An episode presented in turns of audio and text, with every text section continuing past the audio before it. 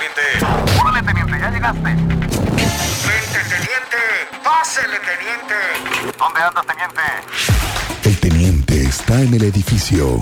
Nadie conoce Querétaro como el teniente Mérida en Expreso Radio.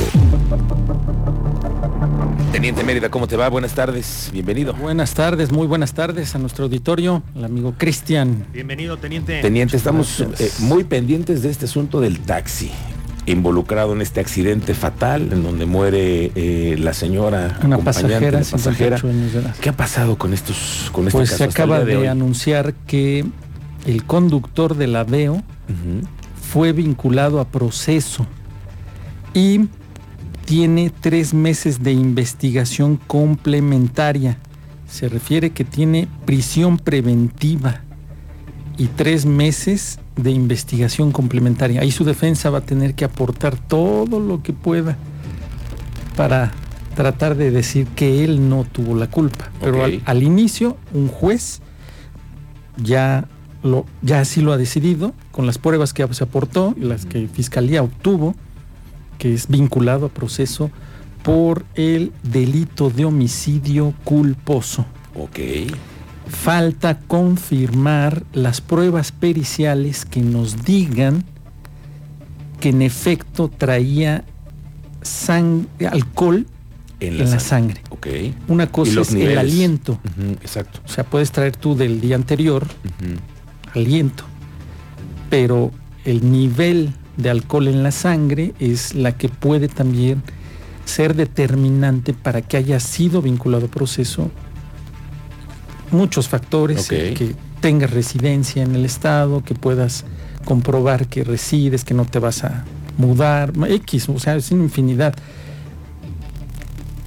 Se refiere entonces que el conductor de la DEO es procesado, está siendo procesado en estos momentos por homicidio culposo de la pasajera de 58 Ok. años de edad y de los lesionados.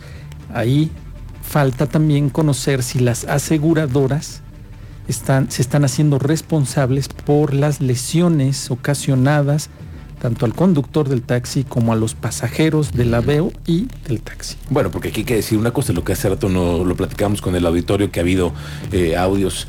Todos los taxis, tengan aplicación o no, amarillos, todos tienen que tener un seguro que cubre completamente la unidad para la atención de los pasajeros en caso de un siniestro, ¿no? Pues esa es una garantía. es algo que te pide el Instituto Queretano del Transporte. Tienes Esa que es tener eso vigente, ¿no? Sí, claro, para nosotros, nosotros los usuarios, esa es una garantía, porque si estoy involucrado en un hecho de tránsito terrestre o otro que, que, que está incluida en la póliza, pues la tiene que cubrir la, la aseguradora. Claro, ¿No? gastos funerarios en este caso. Sí, Y bueno, eh, el otro tema es qué ha pasado con el conductor del taxi, que milagrosamente... en este la- momento, las- pues ya después de la audiencia, ahí se le determina libertad, va a tener que acudir a las otras Audiencias. audiencias y va a tener que seguir todo el procedimiento. Pero entonces ten- estaría bajo libertad ya el, el conductor del taxi.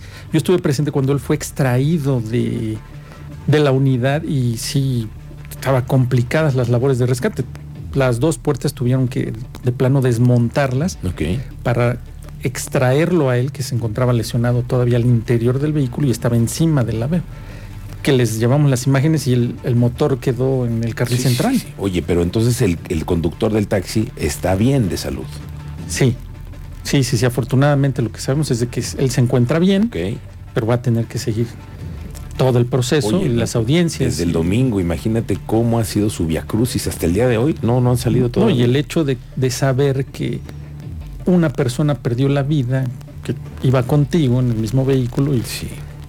Nuestra solidaridad para todo el gremio de los taxistas y hablamos de, de todos los que se dedican al servicio público, no lo solamente los amarillos, nos, nos referimos a los Ubers, a los Cabify, a todos.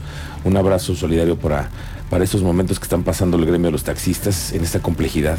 Sí, todos ellos, porque también han, aparte de este tipo de hechos de tránsito, eh, lo que viven a diario con algunos pasajeros y más aparte los robos, que también son víctimas de robo Eso. cuando piden Claro. un servicio y Ya los amagan con un arma blanca, con un arma de fuego, los despojan del dinero en efectivo, les quitan los celulares, a veces les quitan el vehículo y, todo el proceso que tienen que seguir para recuperar el vehículo, sacarlo del corralón, todo ese proceso que tiene que, que seguir. Pues ahí vamos, hasta ahí vamos, faltan los resultados de las pruebas periciales, conocerlas, si del aliento alcohólico que presentaba el nivel de alcohol en la sangre. Ok, si hay una consecuencia de eso. Sí, también.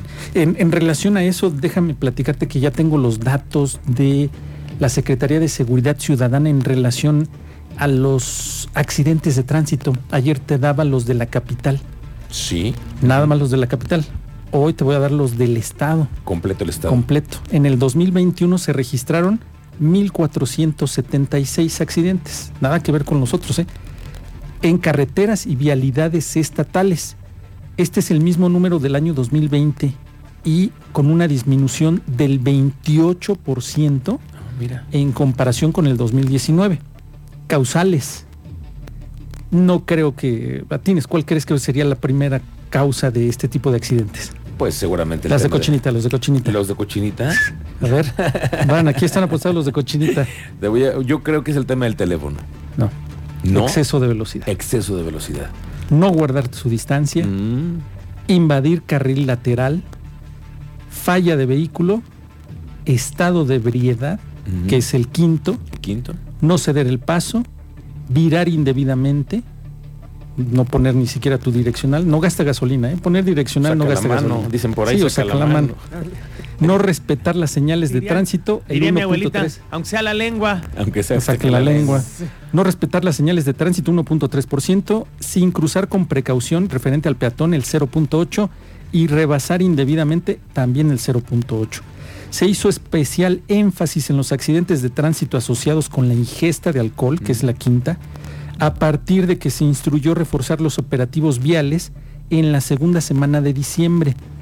Se ha logrado disminuir la incidencia de accidente por estado de ebriedad hasta en un 65%. Por el tema de alcoholimetría de los operativos del torito y Eh, eso. todo. En comparación con los primeros dos meses de la presente administración, son datos de la presente administración. Vimos nosotros los operativos radar, los alcoholímetros, Sí. los dispositivos de frontera y de la policía estatal, que encabeza la policía estatal junto con las policías municipales. Y ahí van en carrusel y de momento se plantan en alguna vialidad y están haciendo esa supervisión tanto de velocidad como de documentación y que todo esté en orden. Pues eso ha logrado que hasta en un 65% accidentes por estado de ebriedad se hayan disminuido esta incidencia. Esos son muy buenos datos para bueno. todos los queretanos. Sí, ese es un buen dato. Aunque, de- digamos que contrastan con los cin- casi 5 mil No, accidentes pues sí. solamente en la ciudad de Querétaro. No, pues nada que ver, estamos en la capital, Muy estamos perdidos, nos estamos muy viendo por...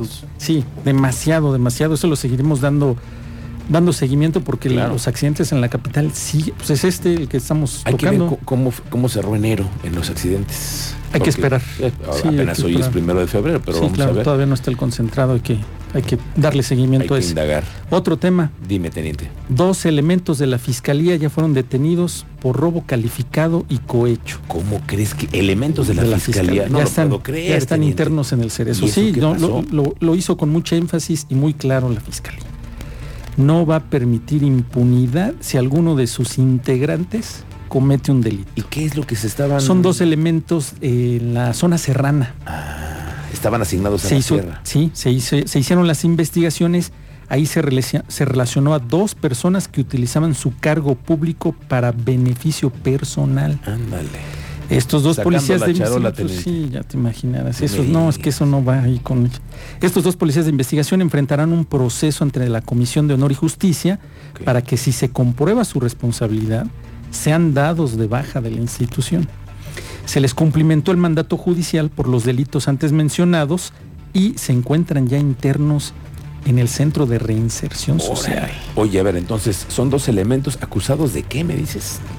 Robo calificado y cohecho. No me digas. Fue una denuncia ciudadana por el delito de robo calificado y cohecho cometido por servidores públicos. Pues mira, hay una buena. Impunidad si alguno de sus integrantes comete un delito. Y ahí está, muy claro. Les cumplimentaron la orden y ya están internos en el cerezo. Bueno, ¿No? pues qué notición la que me acabas de dar con ese, este asunto. Pues si no sabías, ya lo sabes. ya aquí. está usted enterado de Ya este está asunto. usted enterado. ¿Qué Muy pasó bien, teniente. con la camioneta que se incendió en Zaragoza? ¿Es? ¿No es cierto? Esa ¿Es fuera el del 5 de Seguro? Social, Sí, ahí en sí, 5 de Lateral de febrero. 5 de febrero, dirección San Luis, antes de Zaragoza. Ahí, al parecer, un cortocircuito fue lo que ocasionó Ok. el conato de incendio. Muy rápido, otra vez. te- ah, soy muy enfático en ese tema. Muy rápido llegaron los servicios de emergencia y lo controlaron. Analistas de protección civil, bomberos de Querétaro y rápido lo controlaron. Sí, en 5 de febrero además rápido. Sí, ¿no? enfrente del Seguro Social. En esa área que está permitida para estacionamiento estaba estacionada la unidad. Ok. Pues ya la movieron para sofocar, terminar de sofocar el incendio. Y el que referían hace rato, el del motociclista en la lateral también de la 57. Ok. Vienes tú de la central camionera por Luis Vega Monroy, te vas a incorporar a la carretera 57 en esa gasa, a la lateral, antes del puente superior vehicular de Quintas del Marqués, y ahí al parecer hubo un incidente con un vehículo, terminó el motociclista sobre la carpeta asfáltica, paramédicos del Centro Regulador de Urgencias Médicas, CRUM, lo atendieron y lo valoraron, yo lo vi de pie afortunadamente, pero lo estaban atendiendo por ahí de una rodilla, Y pues nos generó carga vehicular. Ok, Ya pero fue la gasa. ¿no? Sí, que es se incorpora a la de, una 57. barbacoa muy famosa, ¿no? No, no, todavía está más, Todavía está más, más, más para allá. adelante. Sí, no, ¿Qué, la no. barbacoa o el accidente? El accidente, el accidente. Muy El bien, accidente. teniente. Oye, pues muchas cosas. Vamos a conectarnos esta noche en Spaces. Sí, Le recordamos espacios en expreso. En, en todos los martes hacemos un ejercicio en una comunidad periodística.